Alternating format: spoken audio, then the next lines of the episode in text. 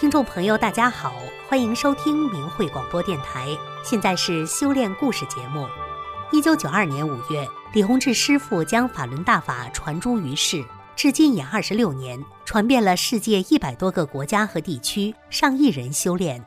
法轮大法的主要著作《转法轮》被翻译成三十九种文字，在世界公开发行，成为迄今为止翻译语种最多的中文书籍，广受世界各国各民族人民的喜爱。在中国大陆，早在一九九九年，据官方报道，就有近亿人在修炼法轮大法，其中有许多是高级知识分子，他们有着丰富的社会阅历。较高的社会地位、良好的聪明才智，是当时社会中的精英阶层。今天我们继续走进这群人，来看看当初是什么原因使他们走入法轮大法，又是什么原因促使他们面临十几年的残酷迫害，却仍然坚信法轮大法。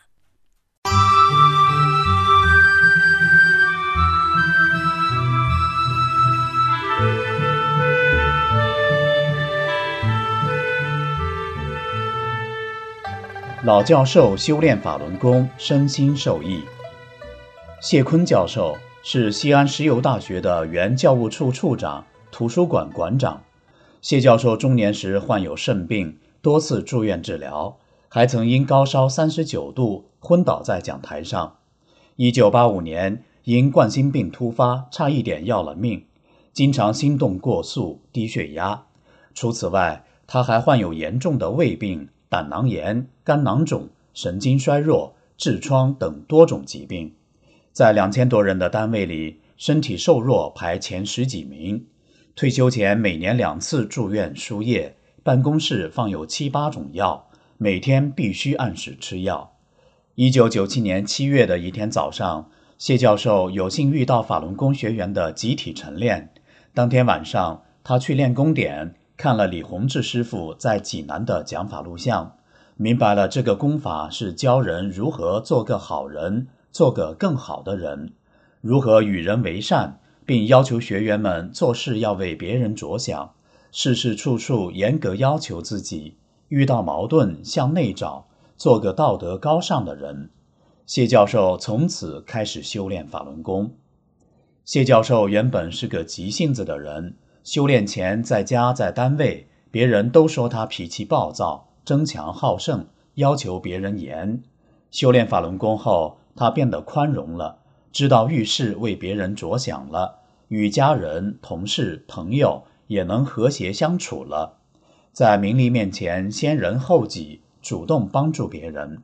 生活工作中，脏活累活抢着干，买东西时多找了钱，就主动退回。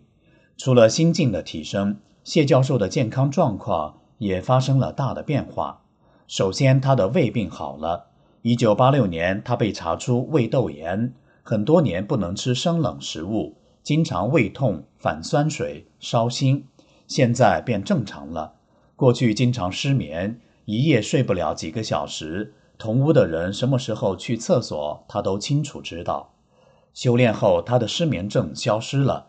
精力充沛，骑自行车好像有人推一样，上十四层楼一口气爬上去不觉得累，感到无病一身轻。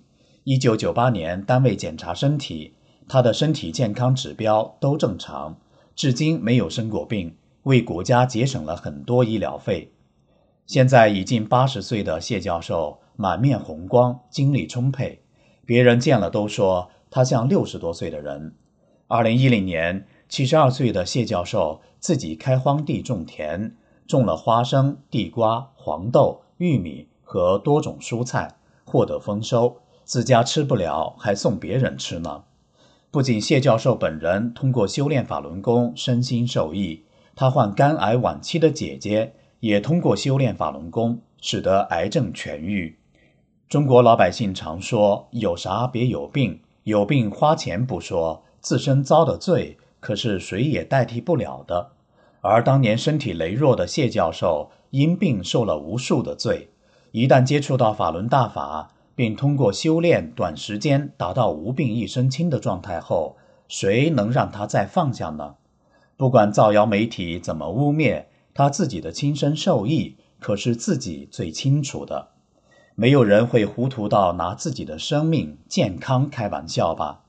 难怪在江泽民发起迫害法轮功后，谢教授面对被非法关押、强制洗脑，家人不断遭到骚扰恐吓时，都坚守自己修炼法轮功的权利，不放弃呢。医科大学副教授修炼法轮大法，绝症痊愈。唐旭珍副教授是四川医科大学原泸州医学院病理解剖教研室细胞学副教授。虽身为医学副教授，但他却一直体弱多病，患霉菌性胃炎、肝炎、胆囊炎、肾盂肾炎等十多种疾病缠身。虽身处大医院，医疗条件好。但药物治疗疗效甚微。一九九六年，唐副教授又不幸得了鼻咽癌，鼻血日渐增多，进食呛得难受，吞咽困难。众所周知，癌症就是药医不好的绝症。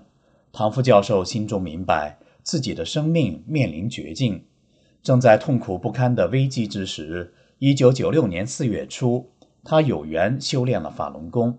练功第三天，大便出六百毫升陈旧性血液，鼻内血丝都没有了，癌症的症状消失了。不久，其他疾病也在不知不觉中不翼而飞。修炼法轮功，按真善忍标准做人，唐副教授的道德水平也提高了。原本心胸狭窄的他，变得宽宏大量了，变得更加善良，更加真诚了。时时处处为他人着想，为了远处的病人得到检验结果，他常常加班干活，不为名，不计报，工作卓有成效。他的检验结果精准，退休后单位又聘请他上班，单位的专家、权威、普通医务人员、病人都很信任他。不仅如此，作为佛家上乘修炼大法，一人练功，全家受益。见澳大利亚法会讲法，这话也同样印证在唐副教授家中。她骨瘦如柴的丈夫变得白胖了，原有的肺结核、顽固的皮肤病、乙肝等这些难以治愈的病，也在正法修炼的能量场中痊愈了。当年在患同样病的人中，只有她丈夫一个人好了。人们常说，人吃五谷杂粮，怎么能没有病呢？可是人有病了怎么办呢？找医生啊！可是如果医生也治不好了怎么办呢？唐旭珍本身就是医科大学的副教授，拥有良好的医治条件，可面临多病缠身，特别是要命的癌症，他同样无能为力。在生命走向绝境时，是法轮大法挽救了他的生命。有过这样经历的人。谁能让他相信媒体对法轮功的造谣污蔑呢？谁能让他从心底放下法轮大法呢？笔者熟知的一位法轮功修炼者，也曾经是重点大学的老师，当年有着同龄人难以具备的优越条件。用领导的话说，就等着一年年按部就班的升迁了。然而，由于江泽民犯罪集团对法轮功的迫害，他失去了工作。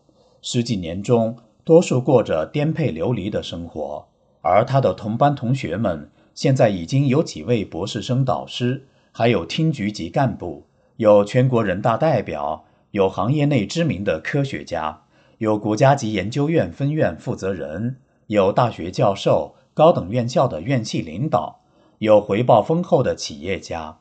了解他情况的人经常说：“如果你当年不修炼法轮功。”现在也早就是一位教授了，绝对不比你的同学们差。确实，他当年上学时一直是班级中数一数二的佼佼者。可是他的回答却是：如果我不修炼法轮功，也许现在早就卧床不起，或者是个半废人了。是的，当年面对折磨他多年的种种慢性病，严重失眠、咳嗽、风湿、脑瘤。虽不一定要了他的命，但却会让他痛苦一生。拖着一个有病的身体，即使真的获得了生活中所谓的荣耀光鲜，又有什么意义呢？当疾病缠身时，才知道健康比什么都重要。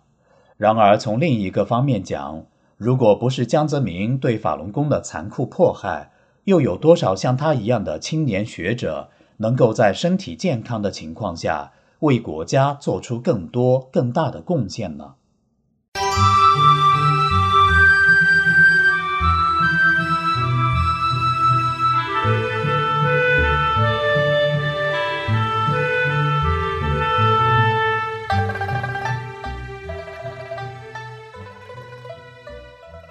北京首都师范大学教授鹤发童颜，唐淑芬女士是北京首都师范大学的教授。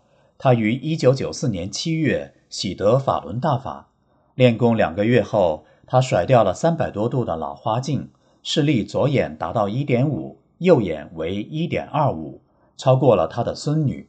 这对一个酷爱读书的人是多么幸福的一件事啊！不仅如此。曹教授还有一个更神奇的变化，他当时已是六十六岁的老人了，可修炼不久，脸上的皱纹突然消失，皮肤变得细嫩、白里透红，满面红光。老人八十七周岁时，脸面仍没有什么变化，只是头发全白了，真可谓是鹤发童颜。除了身体的健康，曹教授心胸也变得豁达了，眼睛老花。几乎是每一个人迈入中老年后都要面临的困扰，在当今的医学上也没有彻底根治的良方。而六十六岁的曹教授练功两个月，就使花眼恢复正常，甚至比孙女的视力还好，这是现代医学创造不了的奇迹。而这样的神奇，在修炼法轮功的人中还不仅仅是个例。有许多的老年人修炼后花眼恢复正常，也有许多近视的年轻人修炼后近视消失。笔者身边也有一位六十多岁的老人，在四十多岁时就老花了，老花镜就戴坏了三个。修炼不久，视力便恢复正常。现在做针线活、穿针引线都不用戴眼镜，用他本人的话说，蚂蚁腿都能看清楚。而修炼法轮功使人变得年轻，在转法轮中也有明确的开示。我们法轮大法学员修炼一段时间以后，从表面上看改观很大，皮肤变得细嫩、白里透红。年岁很大的人都会出现皱纹减少，甚至很少很少的，这是一个普遍现象。许多接触过法轮功学员的人也都知道。经常练法轮功五套功法的人，他们的面容比同龄人年轻许多。吕美副教授夫妇身心受益。现居美国爱达荷州波西市的王朱红副教授，退休前在成都市电子科技大学任教。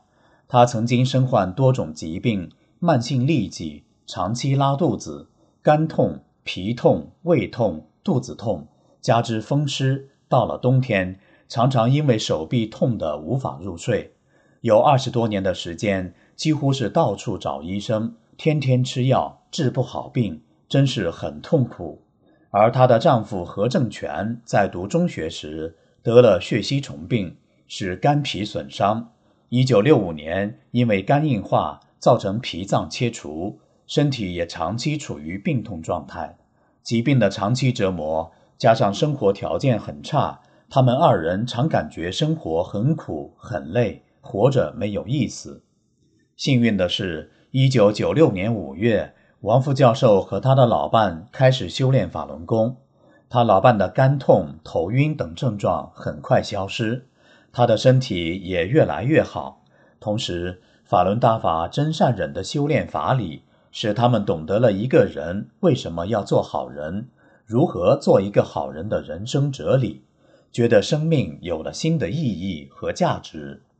然而，一九九九年七月二十日，江泽民迫害法轮功后，从疾病的祸害中脱离出来不久的王副教授，却受到中共红祸更邪恶的祸害。他曾两次被非法抄家，一次被非法拘留十三天，被非法关押洗脑一百六十天。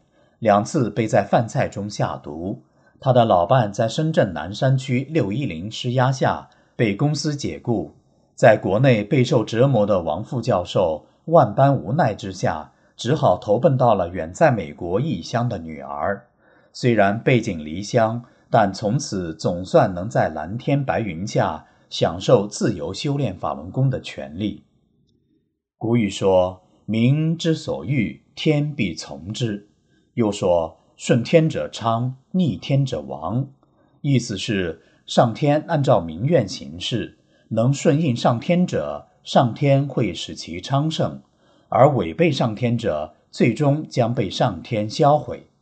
反观中共邪党政权，执政几十年来一贯逆天而行，特别是对使上亿人身心受益的法轮大法近二十年的疯狂打压，不仅违背了民心，更触犯了天意。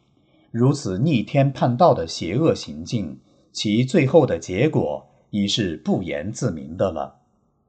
吉林大学副教授夫妇找到人生航向。吉林大学副教授宋朝霞、原吉林大学讲师王月建夫妇二人走入法轮大法的原因却是另有不同。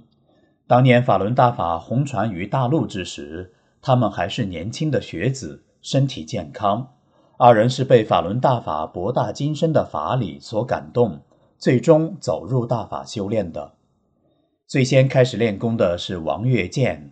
一九九六年四月。正在吉林大学数学系读硕士研究生的王月建，有幸在吉林大学礼堂观看了李洪志师傅的讲法录像。在看讲法录像的第一天，当师傅讲到佛道修炼这些有关传统文化的精髓的时候，王月建先前在求学中和思索中遇到的许多疑问豁然而解。当师傅讲到另外空间、高层生命的时候，习惯了实证科学的思想和思维，实实在在的被拓宽了。通过李洪志师傅的讲解，王跃建明白了为什么人应该做好人，好人的标准是什么，如何能达到这样的标准，人生为什么有苦难，应该如何面对苦难，世间为何多不平，为何要看淡名和利。王月建在持续的心灵震撼中。看完了九天的讲法录像，那种身心被正的能量重新归正的体验，令他永生难忘。当时在东北师大生物系读硕士研究生的宋朝霞，看到王月建学法轮功后，身体越发健康了，心胸越发宽广了，越来越会为他人着想了，也慢慢转变了对气功的偏见，想了解了解法轮功到底怎么样。是一个什么样的功法？就接触了东北师范大学的法轮功学法点上的学生，通过听他们的交流，看他们的言情，逐渐得知法轮功是教导人们按照真善忍的标准做人。法轮功修炼者在生活中与人交往的矛盾中，都是在不断的找自己的不足，不断提升自己的道德，努力达到无私无我的境界。宋朝霞感叹于在这样一个崇尚金钱、物欲横流的社会现实下，法轮功真是人间的一块净土。于是，经过一年多的了解、思考，带着对真善忍境界的向往，一九九七年七月，他也开始学练法轮功了。通过对大法的更深入学习，二人领悟到，一定要做个好人，善待他人。同时，更得把学习、教学和学问做好，因为那是社会赋予他们的责任。当保持着一个修炼人的心态去做事时，与以往最大的不同是，他们的内心是快乐的，发自内心的乐意付出，乐意多付出。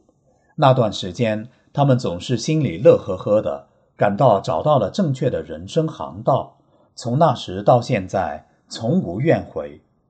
看到孩子们在练法轮功中受益，王月建的母亲和宋朝霞的母亲不久也开始学练法轮功。他们年轻时在开垦北大荒时，尤其是在五十年代末六十年代初，由于生活工作条件恶劣，患上了疾病。王月建的母亲患有哮喘多年，继而发展为肺心病；宋朝霞的母亲患有类风湿多年，后期发展为心脏病。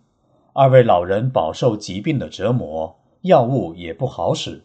一九九七年，两位老人先后开始学练法轮功，结果病症都很快得到了缓解，都不再使用药物了，呼吸畅通了，疼痛消失了，身体都真正的恢复了健康。随着现代社会物质的越来越发达，人的精神层面也越来越空虚，特别是实证科学的局限，使人们越来越重视眼前的现实利益，而忽视了道德层面的提高。尤其是在这种环境下成长起来的年轻人，面对这个物欲横流的社会，很多人没有对神佛的起码信仰，更不知道自己人生的目的是什么。今朝有酒今朝醉是很多年轻一族的现实写照，但是酒醒后该向哪里走呢？也许王月建、宋朝霞夫妇的亲身体会会给您一个不同的启示吧。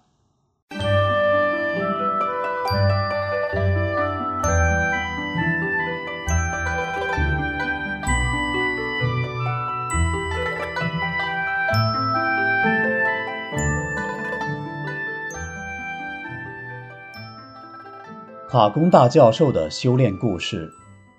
齐秀珍女士，原哈尔滨工业大学英语系教授。八十年代，她曾在中国人民解放军信阳陆军学院任教。一九八八年，全军第一次评副高职时，她被评为英文副教授，成为陆军学院最年轻的有副高职的女教官。一，顽疾消失。齐秀珍从小就体弱多病，常常被男孩子骂作“瘦猴子”。长大后身体一直很不好，小病不算，大病就有好几种，从神经衰弱到神经官能症，从肠炎到肠结核，从便秘到肠梗阻，人瘦的只有七十八斤，还得了癌症前期的妇科病。同事朋友纷纷前来看望慰问，那时。他多么希望自己不要死，多么渴望自己有个健康的身体呀！多年来，为了治病，他中西医各种偏方都试了；治贫血，他吃了上千个红枣；为了健康，他练三千米长跑、打太极拳，还练过各种气功，但效果都不大。一九九五年八月，他幸运地修炼了法轮大法，不久，他的顽疾消失了。更神奇的是，他的罗圈腿也变直了。更年期的他又来了例假，从此他身心健康，充满活力。此后二十多年，他再没吃过一粒药。二善待有缘，读了李洪志师傅的《转法轮》，他明白了人到底应该怎样活着，那就是按照宇宙特性真善忍的标准去做一个好人。做一个为别人而活着的无私无我、先他后我的人。从此，他对工作更加认真负责，也真正懂得了应该如何教书育人。他用心培养学生独立思考、独立分析、辨别善恶是非的能力，在教学生知识的同时，教学生做人。在人际交往中，他遇事先找自己的不足。处处为别人着想，对周围的人更加友爱、真诚、宽容，家庭关系和睦美满，人际关系友好祥和，真可谓是桃李满天下，朋友遍四方。三，亲人受益，一人练功，全家受益。见澳大利亚法会讲法，修炼法轮功不仅自己受益，他家人也跟着受益了。她丈夫在外地遇到过三次大难，三次都躲过了。一次夜行，她从高处踩空跌下，结果没事；一次不慎掉进深坑，也没事。最可怕的一次是，有次工作时，几千转的电锯在旋转中突然爆裂，碎片像子弹一样四射，划烂了她的大裤头。她本人却无皮肉伤。她感慨地说：“好险啊！”是李洪志师傅救了我，法轮大法也挽救了他和他大妹妹的生命。以前他俩在身处苦事难事的时候，都有过轻生的念头。李洪志师傅在悉尼法会讲法中说的“自杀是有罪的”，打消了他们的妄念。助他们闯过了难关。这一点也证明了天安门自焚事件中所谓法轮功学员自焚的说法是根本就站不住脚的虚假的谎言。哈工大博士的修炼故事：邹向阳先生，哈尔滨工业大学博士，长春工程学院教师。一一朝得法获健康。邹向阳出生于一九六三年，兄弟姐妹九人，他是家里的第八个孩子，下面还有一个小一岁的弟弟。三岁那年，父亲去世，留下母亲一人照料九个未成年的孩子。那个年代粮食不够吃，加上孩子多，他从小缺少营养，体弱多病，感冒发烧是常有的事。一发烧就说胡话，瞪着眼睛大喊大叫，挣扎着要从炕上爬起来。有时不发烧也会出现这种状况，每次母亲都要按着他，怕他掉到地上摔着。所以在读高中前，晚上睡觉他一直都得挨着母亲，以防意外。此外，他还有神经衰弱，得过很重的肠炎。还有一次得脑炎昏迷几小时，差点死过去，是大哥二哥用破锣做担架把他抬到县医院抢救过来的。而最要命的是遗传性心脏病，他的父亲就是因心脏病于四十二岁时早早去世，他的二哥也因心脏病在四十九岁时去世。一九九二年，他在吉林工业大学读硕士研究生，毕业前。学校想留他，但他因身体不好，读不了博士，就选择了去长春建筑高等专科学校教书。刚工作时，由于课程多又不熟悉，需要花很多时间备课，加上孩子小，压力非常大，有时心脏很难受，跳动很慢，每分钟才五十多次，怕停止跳动，只能躺在床上不敢动，神经衰弱非常严重。有时靠吃安眠药才能睡一会儿，醒来后非常难受，第二天还要上一上午的课，真是苦不堪言，身体每况愈下。他尝试各种锻炼治疗，均无好效果。除了身体上的痛苦，邹向阳精神上的压力也非常大。父亲去世时，他们九兄妹还都没有成家，是母亲一手把他们拉扯长大，操劳成家。并把他和弟弟都供出了研究生毕业，母亲对他们付出了太多的辛苦，太多的辛酸，太不容易了。还有自己的孩子也还小，没有好的身体，怎么孝敬老人？怎么培养孩子？他多么需要一个好身体呀！苦苦无奈中，邹向阳的命运忽然有了转机。一九九五年九月，他有缘学了法轮功。不到一个月，他所有的疾病不翼而飞。现在二十来年了，他的心脏病再没犯过，也没失眠过。二，放淡名利钱财，工作学业双丰收。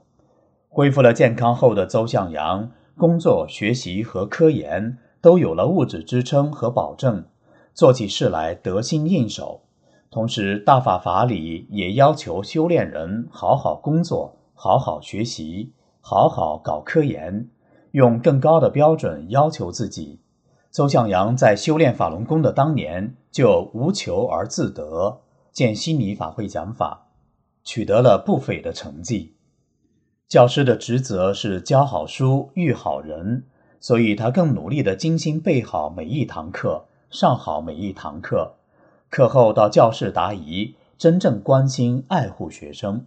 一九九五年期末考试，他带的那个班平均分第一。不仅工作好了，修炼后的邹向阳对钱财也看淡了，不是自己的东西不贪不占，拾金不昧。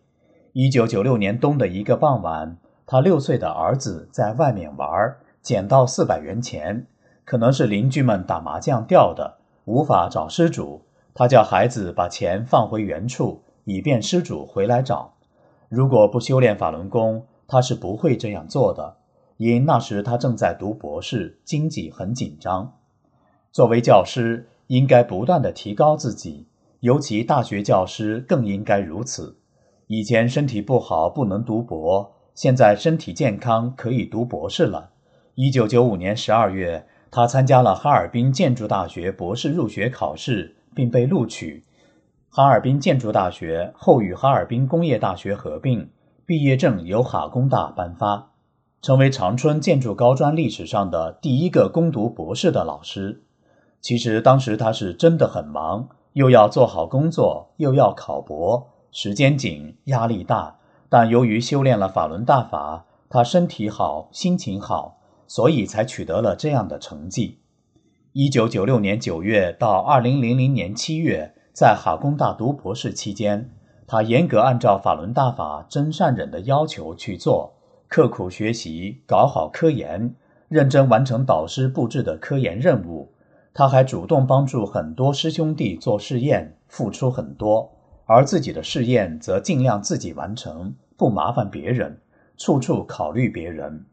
博士论文难度很大，有时压力也很大，但在真善忍信仰的支撑下，他圆满完成了学业，并取得了很好的科研成果，获得博士学位。三，看淡个人得失，努力工作。二零零零年博士毕业之际，作为一个名校名导师的博士。邹向阳本可以去更好的城市、更好的学校工作，但考虑到长春建筑高等专科学校刚刚与其他专科院校合并，成为本科院校——长春工业学院，更需要博士。同时，作为一名法轮大法修炼者，要看淡个人得失，要为他人、为单位着想，所以他回到了原单位，一如既往的踏实备课、上课、答疑辅导。并搞好科研工作，在培养学生方面，他热爱关心学生，自己花钱义务为学生买考研书籍，教育学生不仅要学业好，更要有好的人品。即使在二零零五年后，他因坚持信仰被迫害至不让上课的这十来年，仍然义务辅导很多学生考研、专升本、重修、补考、期末考试等等。为学生答疑解难，他还指导学生参加全国大学生结构设计竞赛、全国周培源大学生力学竞赛，都取得了好的成绩。而对于学生的感恩，他从来不让学生请吃一顿饭，即使是学生表达谢意送来的礼物，他也会通过充手机话费的方式给学生返回去。在科研方面，他认认真真，一丝不苟。在很少的科研经费下，主持完成了两个学校级科研项目和一个省级科研项目，都取得了很好的科研成果，发表了一系列论文。他还无私帮助其他老师完成科研、教学、论文，帮助指导其他老师带的学生参加各种竞赛、大学生创新等等。可以说，修炼法轮功二十多年来，邹向阳的收获是多方面的。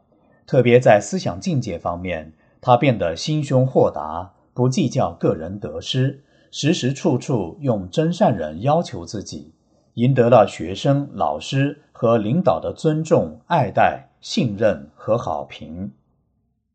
美术副教授重获健康，乐于助人。斯德利先生，原河南省信阳市施河区文化馆美术骨干副教授。斯德利原患有严重的胃病、习惯性感冒、前列腺炎等多种疾病。一九九六年修炼法轮大法后，身体奇迹般的恢复了健康，走路一身轻。多年来没吃过一片药，给国家和个人节省很多医药费。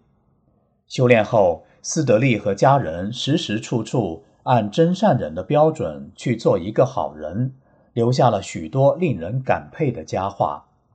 有一次，斯德利去医院看望病人，在医院遇到一个农民孩子被汽车压断了腿，肇事司机逃走了，孩子无钱医治。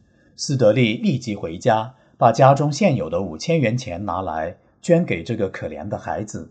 孩子的父亲感动得直流眼泪，问他尊姓大名。斯德利想：我是练功人，师傅教我们做好人，做个好人中的好人。一个善良的人，不求名利的人，便安慰了这个农民，不留姓名走了。后来这件事被当地电视台热线报道：“好心人，你在哪里？”还有一次，他在报纸上看到本地有一个患癌症的姑娘急需四千元钱治疗的报道，他和家人冒着寒冷的天气跑了很远的地方找到了她，给她送去了一千元钱。像这样的事还有很多，在当今物欲横流、人心不古的大陆。法轮功修炼者真诚善良的行为，照耀着尘世间。